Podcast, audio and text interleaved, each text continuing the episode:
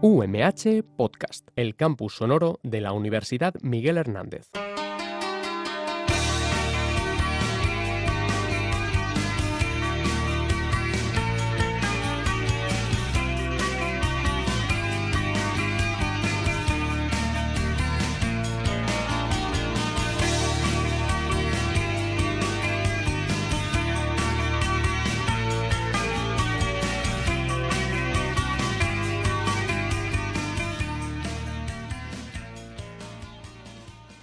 Bienvenido al programa Salud y Bienestar a través de la alimentación, Paula. No sé si alguna vez lo hayas escuchado. Sí, a raíz de, otras compañeras que ya han hecho, ya han participado en el programa, pues la verdad es que escuché otros programas anteriores y me parece un programa con una muy buena iniciativa de divulgación. Bueno, de eso se trata, ¿no? Porque fíjate, dentro de la filosofía del programa Salud y Bienestar a través de la alimentación, una de las cuestiones importantes es la de combatir la infodemia. ¿Eso qué es? Pues es toda esa pseudoinformación que parece eh, científica, pero que no lo es, y que al mundo de la, eh, de la alimentación está haciendo mucho daño, ¿no? Porque sobre todo las influencers eh, o influencers, no, tiene por qué ser del género femenino, em, están eh, vertiendo en las redes de un montón de hábitos y de alimentos, eh, de formas de consumirlo que no son las más adecuadas para, para la salud del consumidor, ¿no? O de cualquiera de nosotros. Y em, el problema está que tú llevas cuatro años estudiando tecnología de alimentos, ¿no? Sí. imagínate que llega alguien y dice que no hay que hervir la leche, que los hay, que dice que le quita el espíritu de la leche como viene y que y que no, y que debemos de tomar un poco más, te dicen que te ponga ahí al lado del pezón de la vaca para, eh, ¿cómo se llama? Para tomar directamente el porque entonces su espíritu se transmite, va. Una serie de cuestiones en las cuales, bueno, cada uno puede creer lo que quiere, por supuesto, aquí no vamos a criticar lo que tú puedas pensar, pero desde el punto de vista de la salud pública, eso no nos lo podemos permitir. ¿Por qué? Pues porque así están resurgiendo enfermedades como la brucelosis, la tuberculosis, precisamente por no hacerlo. Y ya no digamos nada del coronavirus, ¿no? En, e, ese aspecto, pues eh, estos que todavía se creen que no existe la pandemia y que eso no va con ellos, y, toda esta serie de cuestiones que, bueno, pues tú dices, pues que me lo vengan y me lo cuenten, sobre todo a la gente que por desgracia ha tenido fallecimientos en su casa o, o familiares muy enfermos por culpa del coronavirus y de alguien que pensaba que con él no iba. Yo soy joven, a mí esto es una patraña y esto no infecta. Y yo creo que todo eso nos está afectando seriamente. Pero en particular, mm. ya cuando se trata de alimentos, ¿quién mejor que un tecnólogo de alimentos para desmentir muchos de esos bulos que tenemos por ahí o que, eh, o que pues, es importante dar a conocer eh, las bondades de muchos alimentos y para eso está un tecnólogo de alimentos, ¿no? Eh, hay todavía gente que todavía no sabe que existes bueno, existes no tú, sino eh, como la tecnología de alimentos. Y claro, yo creo que es el momento de que debemos de luchar para que vosotros realmente estéis ahí donde debéis estar. ¿Mm? ¿Qué opinas tú cuando ves barbaridades en las redes, en los influencers? ¿Cuál es tu sentimiento cuando tú dices, qué bárbaro? Tú imagínate que un influencer empieza a decir lo de la leche que no debe ser pasteurizada. ¿Tú qué sentirías?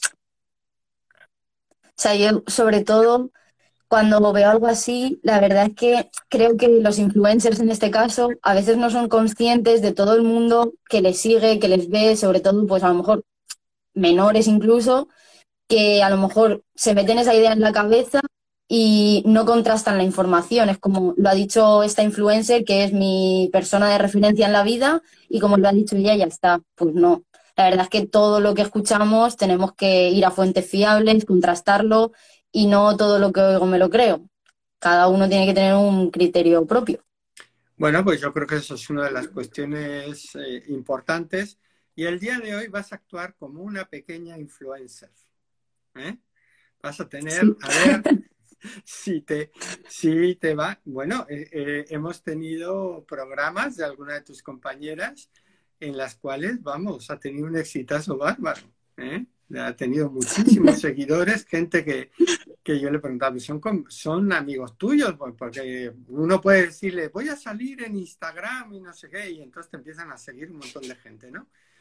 Pero en este caso, gente que no tenía nada que ver, pero, pero en absoluto y que ha estado muy entretenido, ¿no? Es decir, todos los comentarios que hacían referente al, al, a lo que se estaba hablando. Así que vamos a ver hoy la pequeña, desde el punto de vista, porque vas a ser de aproximadamente media hora, influencer que va a ser Paula García Ponsoda. Y Paula nos va a hablar de los granos antiguos. ¿Qué es eso de los granos antiguos? ¿Tiene el consumo de estos granos antiguos, tiene ventajas e inconvenientes? Paula el día de hoy en Salud y Bienestar nos los va a ir desgranando poco a poco para que cuando veamos en las etiquetas granos antiguos, eh, no pensemos que son granos almacenados durante 3, 4, 5 años y que por eso son antiguos.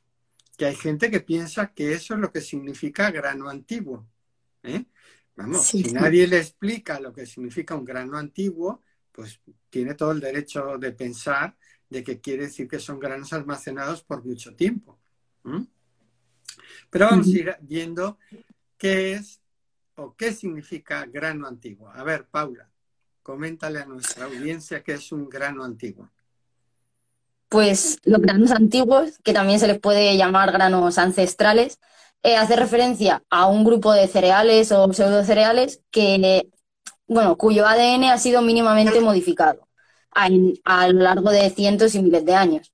Porque aparte estarían los granos modernos, que son los que todos conocemos, el trigo, el maíz y el arroz, eh, que sí que el ser humano ha estado ahí eh, modificando su cultivo para quedarse, pues a lo mejor con aquellas variedades que han, han sufrido alguna mutación espontánea y que ha dado lugar a a una característica de interés, pues por ejemplo, un grano que sea más grande o eh, una mayor adaptabilidad medio. Entonces, estos granos ancestrales o antiguos, pues son todos aquellos que no han cambiado tanto su ADN. Digamos que al hombre eh, o al ser humano, mejor, eh, digamos, por alguna cuestión particular no los ha ido seleccionando. Porque a lo mejor producían lo suficiente, estaban muy bien adaptados, no tenías, o las, las variedades que, o las, las pequeñas mutaciones que ha habido y que la gente, que el agricultor se ha dado cuenta o no, pues realmente no implicaba ningún beneficio, a lo mejor incluso un perjuicio, ¿no? Sí, y también suelen ser eh, granos que se cultivan en zonas muy reducidas, en, en países que a lo mejor están menos desarrollados tecnológicamente o, no, no tiene por qué. Pero bueno, que se cultivan en zonas muy pequeñas actualmente, porque eso, los granos modernos pues han cogido más importancia. Sí, porque puede ser que los, granos que hemos ido, digamos, modificando, entre comillas, o, utilizando aquellas eh, mutaciones naturales que han, han, tenido un beneficio, importante, pues digamos que somos a los que le hemos dado prioridad y hemos empezado a cultivarlos eh, masivamente, ¿no? Bueno, pues eso está muy bien, es decir, que en pequeño, los granos antiguos son producidos en sitios pequeños o, eh, una producción reducida que hace que eh, se haya mantenido ahí tradición, porque pueden ser también tradiciones culturales o gastronómicas que se cultiven específicamente para determinado tipo de ritos, ¿no? Y entonces, pues, pues eh, yo creo que es una, una buena cuestión de que sepamos eso de que están, digamos, los que menos modificados eh, están desde el punto de vista de su, de su, genética, ¿no? Eso no quiere decir que sean lo que estemos comiendo eh, modificados genéticamente de forma artificial. Estamos hablando de granos que se han ido modificando exclusivamente pues, por eh, modificaciones genéticas naturales, ¿no? Espontáneas, digamos. Sí, efectivamente. Bueno, em, ¿podrías decir eh, cuáles son los granos antiguos? Es decir, em, eh, porque hablamos de granos antiguos, pero no sabemos a quién estamos hablando. Yo lo veo en las etiquetas y hay veces que no sé, no dicen o no aclaran exactamente, aunque deberían de serlo, qué granos son los verdaderamente antiguos. Pues se, pueden separar en dos grandes grupos. Por, un, por una parte, eh, los cereales, que serían pues el sorgo, el arroz salvaje, el tef, el mijo también.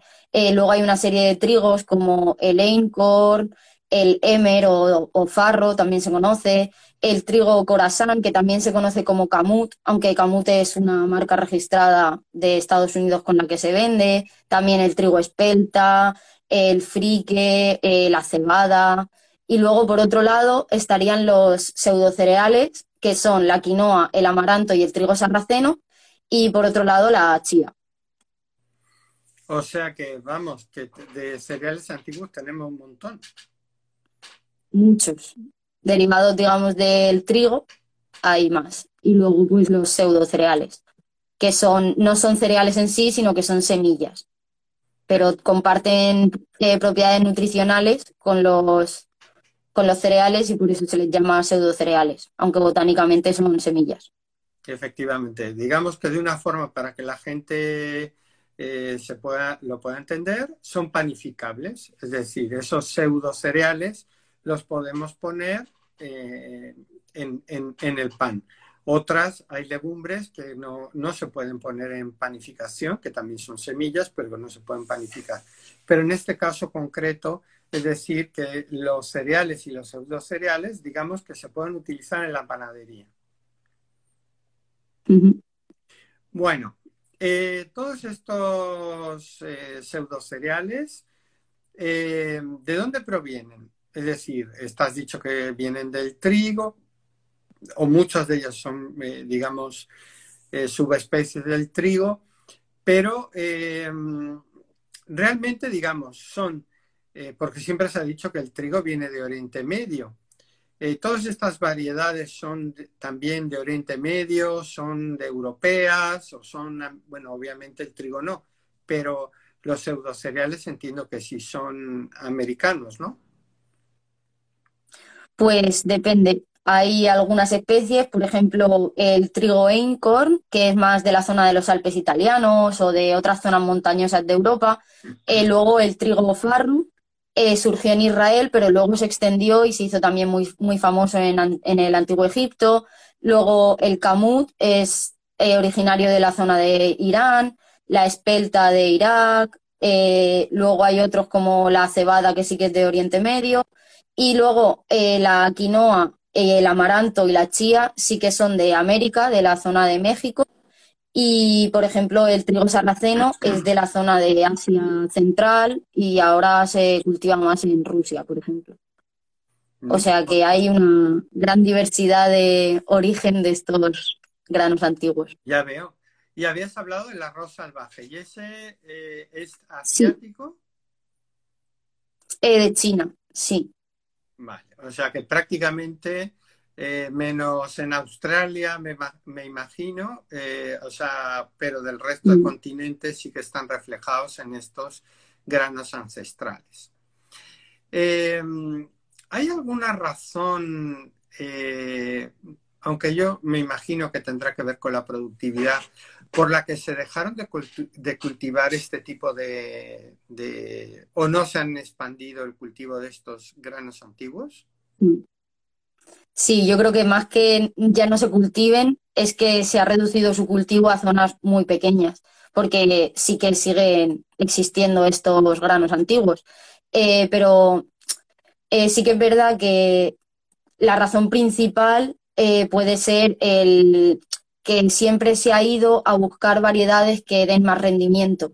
Entonces, pues se ha ido más a los cereales modernos que tenemos ahora, que dan un mayor rendimiento que a estos otros.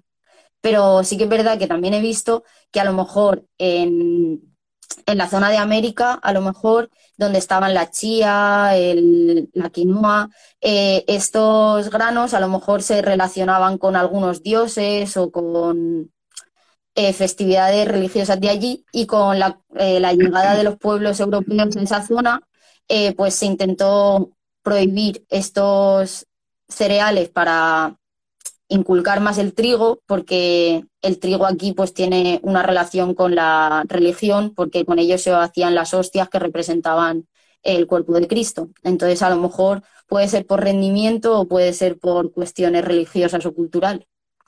Yo creo que eso es una cosa muy importante que luego efectivamente hablaremos.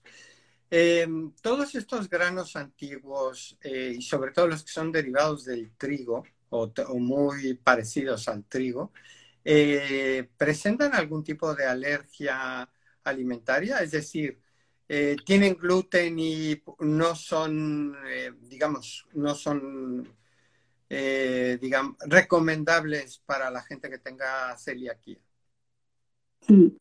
Pues todos los que hemos dicho que derivaban del trigo sí que tienen gluten o sea, serían pues todos los trigos como el camut o el farro, todos estos que hemos comentado, pero luego por otro lado los pseudocereales que son el amaranto, la chía, la quinoa y el trigo sarraceno, que aunque se llame trigo sarraceno no es trigo, eh, estos últimos cuatro que son los pseudocereales, al no ser de la misma familia que el, que los, que el trigo, eh, no tienen gluten. Entonces sí que podrían ser consumidos por personas eh, con celiaquía.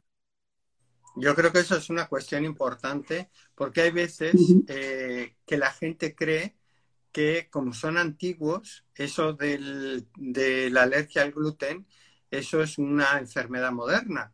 Entonces, que eh, solamente ocurre con el cereal convencional, es decir, con el trigo convencional, que, que, es el que, vamos, que se utiliza pues, en la inmensa mayoría de, de los alimentos que consumimos que lo llevan y que precisamente por ser antiguos, pues es como que el gluten no estaba por ahí o no está presente.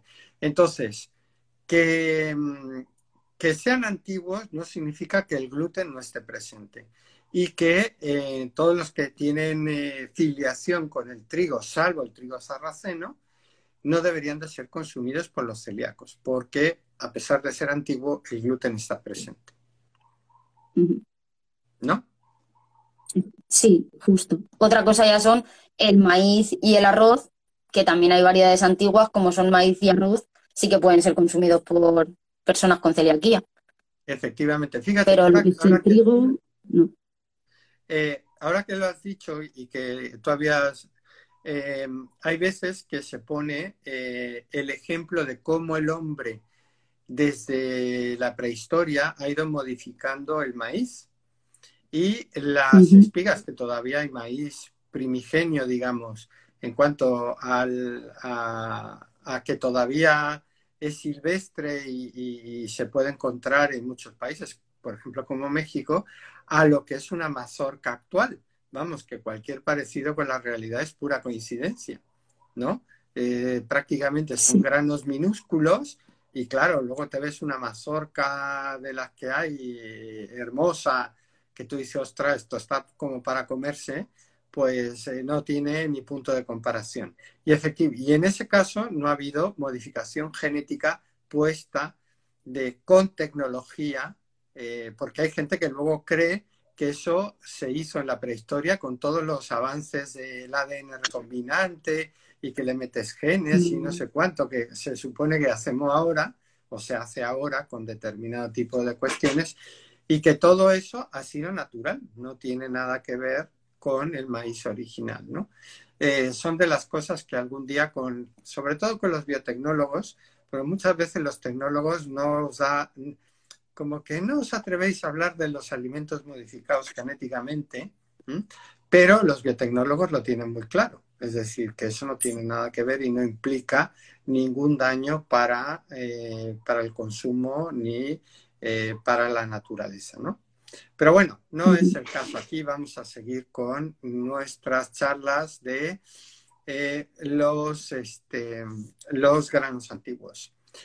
Eh, fíjate, me hicieron una pregunta que posiblemente tú ya la hayas dicho. Dice, en la panadería el otro día me vendían un pan de, hecho con trigo de los faraones.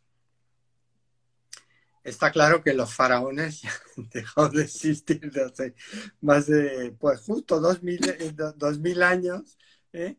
pero eh, me imagino que será una de esas variedades, la que tú dijiste, que de Israel se pasó a Egipto y que en Egipto se cultivaba, ¿no?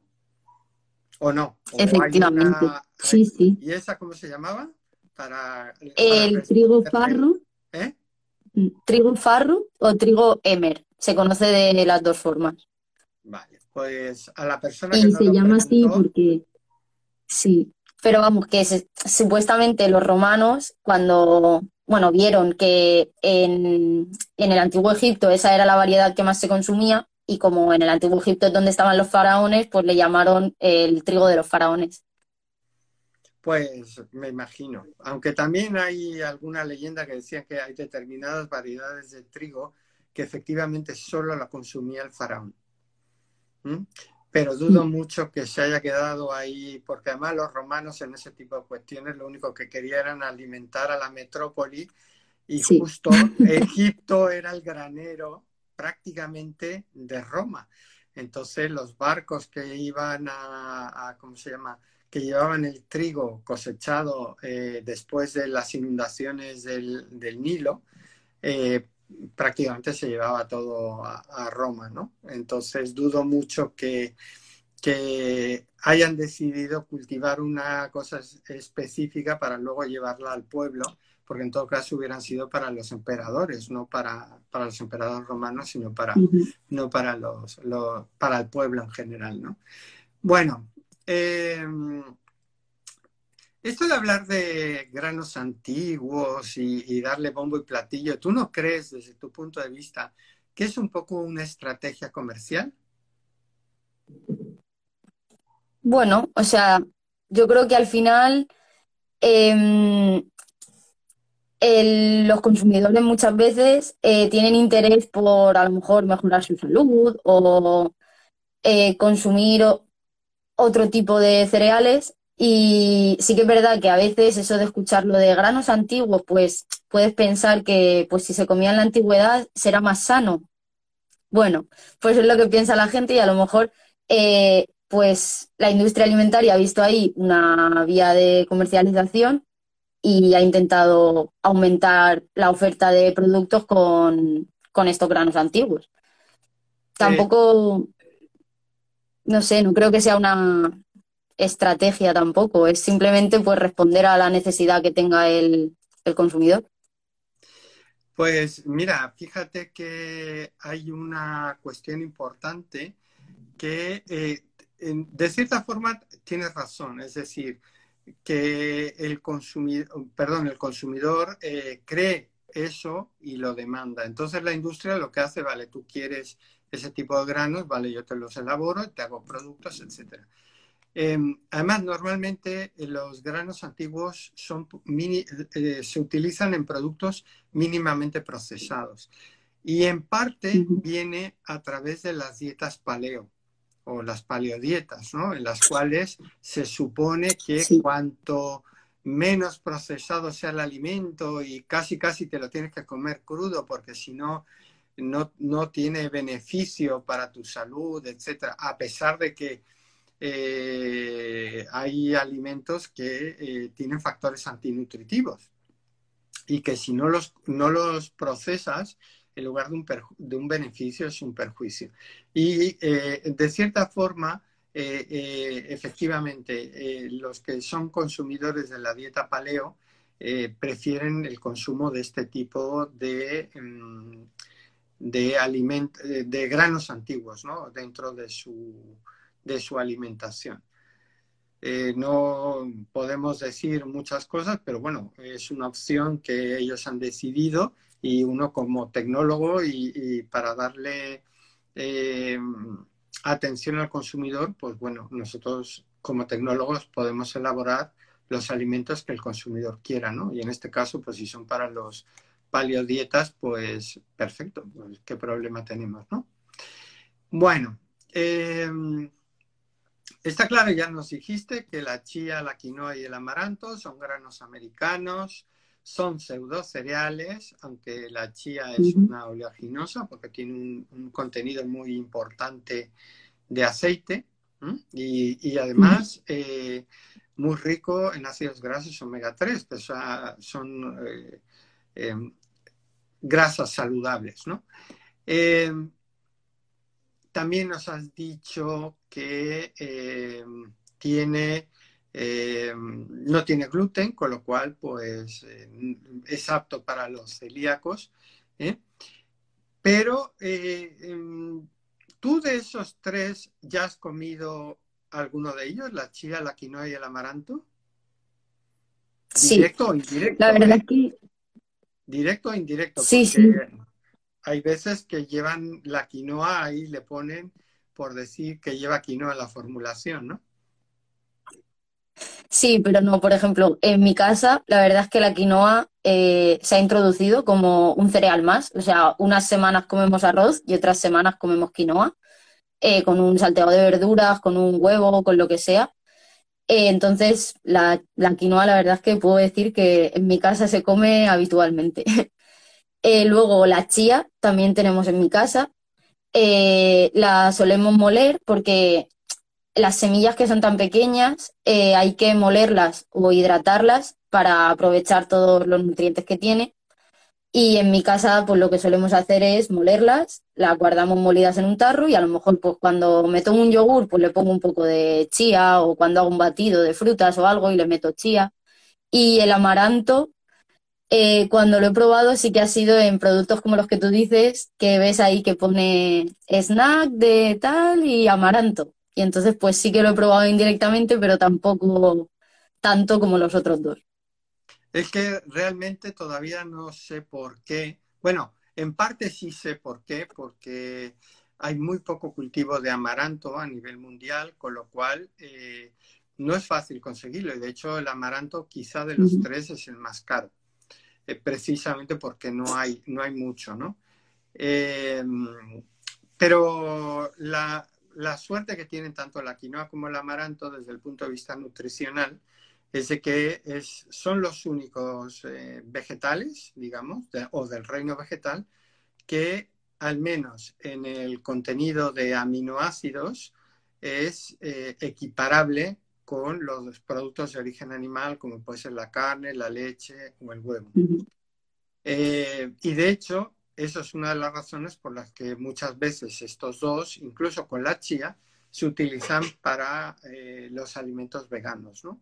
Porque es una forma de incorporar esas proteínas de alto valor biológico para eso. Y, de hecho la quinoa eh, se cultiva en el espacio o se ha intentado cultivar en el espacio porque se supone que va a ser un cultivo que en las estaciones espaciales eh, se puede hacer y te puedes comer todo o sea, las hojas, menos la raíz del amaranto y de la quinoa y del amaranto se come todo. Así que, pues nada, porque no se van a llevar lechugas al espacio, ¿no? Por ejemplo. Tú imagínate, carga, carga ahí, te lo ponen en tu casa, ¿no? Ahí tú llamas y, oye, quiero un, un pale de lechugas y ahora mismo sale, ¿no? Y va el, el, cohete directamente para allá. Eh, pero eso ya, eso ya, es, ya es una cuestión importante que yo creo que es este, interesante, ¿no? Eh, ¿Tú crees que, eh, sobre todo estos tres que ya hemos dicho que tienen las proteínas ¿tú crees que pueden ser una alternativa real a, los, eh, a los productos eh, de origen animal? Es decir, leche de quinoa, leche de amaranto, aunque no se deben decir leche, o análogos de eh, hamburguesa elaborado con, con, este, con este tipo de, de pseudo cereales? Pues la verdad es que desde el punto de vista, o sea, si ves eh, de la calidad proteica, yo creo que sí, porque como tú has dicho antes, eh, estos tienen los aminoácidos esenciales, eh, bueno, todos los aminoácidos esenciales, entonces, eh, bueno, los esenciales son los que tenemos que incluir con la dieta, entonces, si los consumes ya con estas, con la chía o el amaranto o la quinoa, pues no haría falta consumir carne para obtener proteína. A lo mejor ya para otras vitaminas sí, pero para la carne yo creo que sí que pueden ser una buena alternativa, sobre todo para los veganos y vegetarianos. Yo, eh, desde ese punto de vista, estoy de acuerdo contigo, de que está claro que esto está todo en pañales, ¿no? Porque de la noche a la mañana nos hemos encontrado que prácticamente parece que las proteínas de origen animal son un enemigo eh, a muerte, ¿no? Y hay que dejar de consumirlas y que eh, la producción lechera, la producción de carne son los males del mundo mundial y, nos vamos a morir y, nos va a llegar un hecatombe y se van a derretir los polos porque tenemos vacas y etcétera, ¿no? Que son la serie de cosas que tú escuchas a través de influencer y todo del resto que tú te dices, pero ¿qué me está contando, no? Es decir, cuando uno es eh, crítico y, empieza a revisarlo, dice, esto no, no puede ser, esto, esto, esto no tiene sentido. Y creo que la pandemia justo los ha puesto en su sitio, porque eh, los, eh, los gases de efecto invernadero, vamos, han caído en picado y no ha sido porque las vacas siguen estando ahí o bueno, habrán disminuido tal, pero siguen estando ahí, la producción de carne sigue estando ahí y realmente eh, ha sido porque hemos dejado de usar el coche, porque no vamos en avión, todo ese tipo de cuestiones que realmente son los que causan el, gran efecto que tenemos eh, causado por el CO2. Pero sí, en ese tipo de cuestiones la industria sí que está derivando a eh, usar las proteínas vegetales para poder hacer los que se llaman los sintéticos, ¿no? O los miméticos, porque sintético suena artificial, pero bueno, de todas maneras natural no es. O sea, cuando tú te estás comiendo desde el punto de vista de que eh, un, con un, eh, para que no se, no se nos malinterprete, cuando tú te estás comiendo una hamburguesa vegana, eh, la soja, cuando se utiliza para hacer eso, jamás en la vida tiene la estructura ni la textura que tiene en, una hamburguesa vegana, ¿no? O una vegetariana.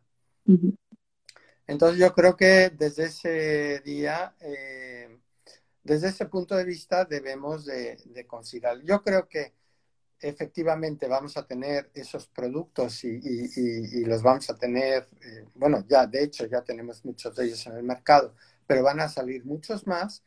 Eh, pero yo creo que una de las buenas alternativas es tratar de eh, utilizar esas proteínas justamente para no usar las otras, ¿no? Las, eh, porque son carentes de muchos aminoácidos. Entonces, yo creo que eso es una muy buena opción. Em, ¿Tú crees que ya se ha pasado la moda de la quinoa y de, eh, y de la chía? ¿O todavía, porque de la noche a la mañana empezaron a salir nuevos productos que incorporaban la quinoa hasta por debajo de las piedras, ¿no? Sí. Entonces, no, pero yo creo que todavía... o, ya se ha sentado y ya no hace falta... Eh, es decir, como tú dices, es que en mi casa una semana va el arroz y la otra semana va la quinoa. Sí, yo creo que en mayor o menor medida sí que la gente, por lo menos en general, pues sí que tiene a lo mejor curiosidad por probarlo, entonces luego ya es que te guste o no, o que lo pruebes en recetas que vayan más contigo, ¿no? Pero yo creo que en general sí que sí que hay un movimiento como para, no sé, probar cosas nuevas y sobre todo si te dicen, pues eso, que tiene alta proteínas de alta calidad y todo, pues sí que creo que, que la gente tiene interés por estos productos. Y además también pues por el tema de biodiversidad también es bueno, porque si a lo mejor no se aumentara su consumo, a lo mejor se perderían estas variedades. Y así pues también se favorece a, a que pues sigan adelante con los cultivos y cada vez haya más y no se pierdan. Fíjate, has dicho una cosa muy, muy interesante y justamente es lo importante. Gracias a este consumo, es decir, este renacer, no solamente de la chía y la quinoa, porque esas realmente no les hace falta. En, América Latina, eh, sobre todo en la, en la parte andina, eh, la quinoa es base de la alimentación de los pueblos, es decir, que eh, la quinoa en sí misma no se perdería, o el amaranto tampoco, aunque sí que ha estado de capa caída en México, pero ahora ya se ha recuperado muchísimo. Y la chía también, vamos, ahora la chía también no tiene ningún tipo de problema. Pero sí, los otros que sí que has estado hablando, el TEF, eh, el trigo sarraceno, todos esos, esos sí que pueden estar en peligros de, extinción, sobre todo cuando están eh, cultivados en pequeñas eh, zonas, ¿no? Como decías tú, se cultivan en los Alpes italianos pues los Alpes italianos, pues no es que sea una extensión enorme, no estamos hablando de las pampas argentinas o del Canadá, que son inmensidades de, de, zonas de cultivo de, estos cereales, ¿no? Entonces yo creo que esa es una cuestión importante. Y sobre todo que muchas de ellas están muy bien adaptadas a esas condiciones climáticas. Climáticas y también de, de suelo, las características del suelo, la temperatura, eh, la, salinidad de los suelos, también ese tipo de cuestiones hace que esos cultivos se sigan dando ahí precisamente por la adaptación que han tenido ahí. Yo creo que es una cuestión de las cosas muy buenas que tiene el tratar de, preservar los granos antiguos. Bueno, eh, ahora vamos a ver qué sabes tú de tu universidad, de la Universidad Miguel Hernández. ¿Mm? Vamos a y que tiene que ver con alguno de esos grandes, eh, de esos granos antiguos que hay por ahí. En particular de dos, que es la chía y la quinoa.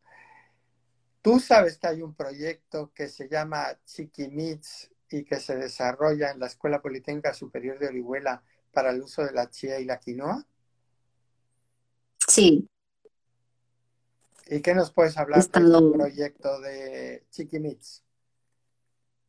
Bueno, pues como el nombre indica, de es chi de chía, ki de quinoa y meats, que bueno, en, en inglés significa carne, pero bueno, es un proyecto que lo que quiere es introducir eh, la chía y la quinoa en nuevos productos. en especial creo que a lo mejor se enfoca más a productos cárnicos, pero también a productos de panadería.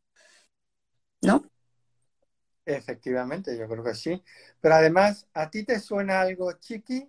Sin que esté derivado, eh, porque allá hay algo más.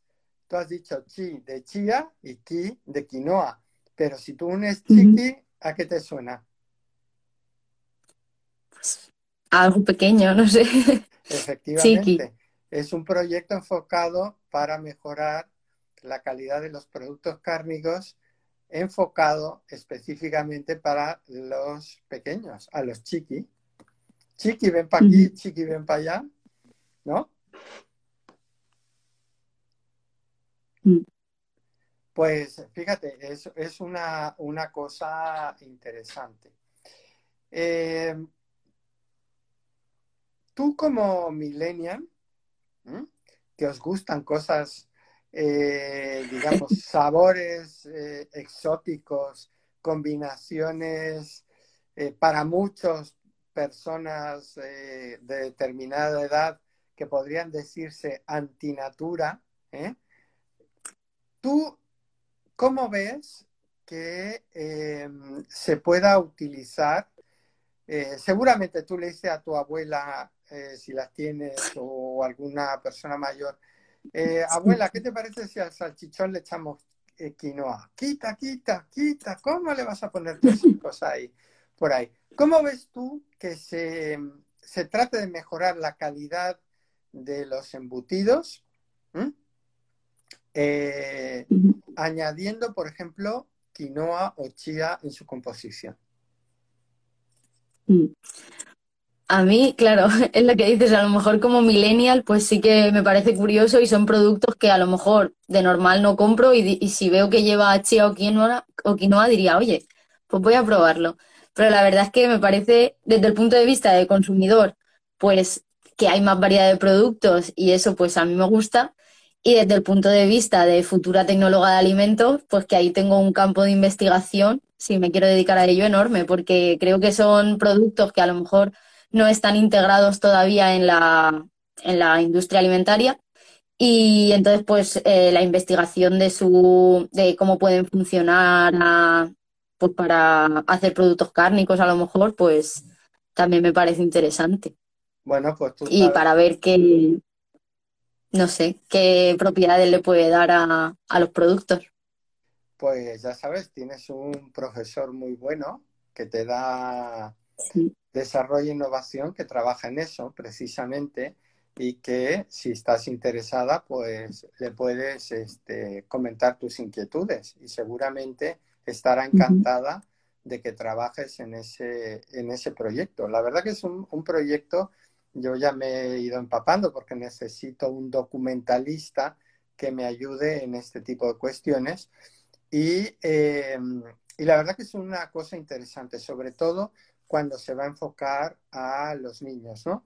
Es decir, de darle algo más, eh, con menos cantidad de grasa, eh, por ejemplo, cuando lleva la chía, en lugar de llevar la grasa saturada animal, ¿eh? pues añadirle grasa insaturada, que es la, la, de la chía, que es rica en omega 3, y el ácido linoleico, linoleico conjugado, el CLA, que eso es eh, muy eh, saludable para eh, la prevención de enfermedades cardiovasculares, ¿no? Entonces, yo creo que eso es una cuestión importante. Y sobre todo hay una cuestión interesante que mm, muchas veces la industria española todavía no se ha enterado o no, parece no quererse enterar.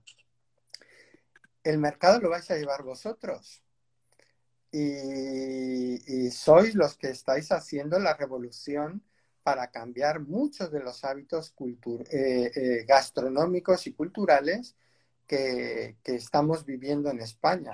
Entonces, si no os preguntamos a vosotros cómo os gustaría el futuro producto cárnico, por, por decir un ejemplo, pues hacemos flaco favor, porque muchos no van a comprar el, el, el embutido tradicional, sino que les gustará pues que lleven sabores exóticos, que lleven cacao, que lleven tamarindo, que lleven eh, la quinoa, que lleven todos estos, o por ejemplo, que lleven, eh, hay, hay, gente que sí que le gustan los chorizos picantes, pero ya se les ha quedado corto el picante. Es decir, las variedades tradicionales de pimientos picantes que tenemos en España, que es la que se usa en el chorizo, se les ha quedado corto y ahora quieren pues chorizo eh, con chile jalapeño, con, eh, con el habanero, con el Carolina Reaper, que digo, madre de Dios, si ya algunas veces te cuesta comer alguno de esos chorizos picantes, no quiero ni pensar lo que debe ser comérselo con eh, un pimentón elaborado con el habanero o con el Carolina Reaper, vamos, que sería como los dibujos animados, ¿no? Sacando fuego por ahí. Pero eso a vosotros os gusta, así que de vosotros depende eh, que eso llegue más tarde o más temprano, llegue a las, eh, a las mesas, ¿no? De, como producto. Bueno, eh, la verdad que se supone que teníamos media hora, Paula, pero ya nos hemos pasado de la media hora. Como ha estado muy ameno, pues, ¿qué quieres que te diga? Eh, yo creo que ha quedado bastante claro lo que son los granos antiguos, la implicación que tiene desde la sostenibilidad eh, y también de si son aptos para los celíacos o no, porque decir antiguo no significa que no tengan gluten. Hemos hablado de la chía y la quinoa. Nos quedó por ahí pendiente, pero el tiempo ya se nos ha venido encima. Pero tú ya nos has mencionado el por qué quinoa, chía y amaranto no, no vinieron al viejo mundo una vez eh, colonizado el nuevo mundo.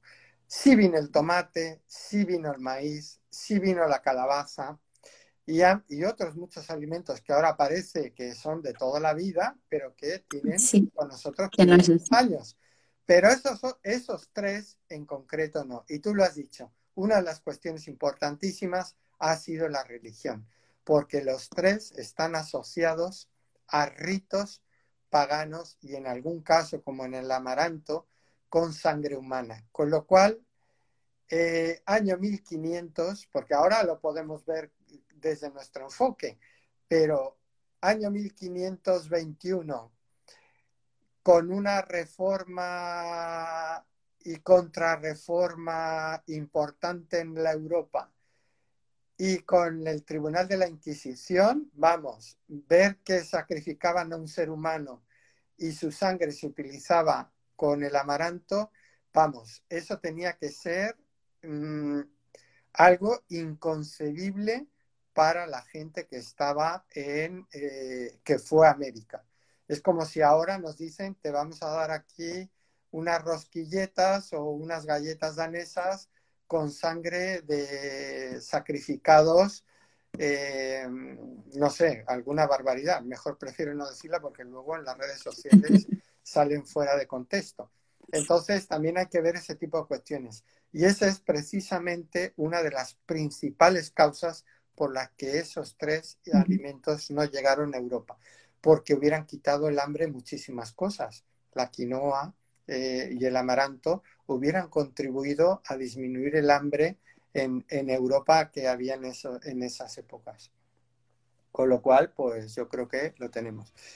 Paula, ha sido un verdadero placer contar contigo aquí en el programa. Me lo pasa muy bien. ¿Mm? Sí, yo también. Eh, y bueno, ya ves que la radio no mata a nadie, ¿no? luego estáis ahí todos, no, no, no, no sé qué, pero bueno, hay que decir que Paula ha sido una de las valientes que ha dicho, yo sí que voy y yo me tiro a la piscina para hacer esto. Así que yo te lo agradezco porque eh, es una cuestión importante. Pues lo dicho, Paula, muchas gracias. Eh, a todos ustedes que nos han estado escuchando, aquí tenemos algunos viejos conocidos. ¿eh? Antonio aquí, que es un antiguo alumno de tecnología de alimentos y que nos pregunta qué es eso de los faraones y le digo, pues sí, sí. Eh, Abatea Galicia, eh, grandes amigos, la, la ostomía de ELA, que un día, si no lo permite, nos está escuchando, la vamos a invitar para el programa de la enfermedad de Crohn, que tenemos ya también programada con una alumna de ciencia y tecnología de alimentos. Así que si nos está escuchando la ostomía, de ELA, la invitamos cordialmente para eh, que participe en el programa. Y los más importantes, que son los que luego van a recoger este programa y lo van a subir al, eh, en podcast a la radio universitaria, que es todo el personal maravilloso que tenemos en la radio MH. Sonia, Borja, Sergio, muchísimas gracias porque estáis ahí para que terminemos el, una vez terminado el programa. Y eh, pues a todos ustedes los invitamos a la próxima emisión de salud y bienestar a través de la alimentación. Buenas noches y hasta la próxima. Hasta luego, Paula. Adiós, muchas gracias. Adiós.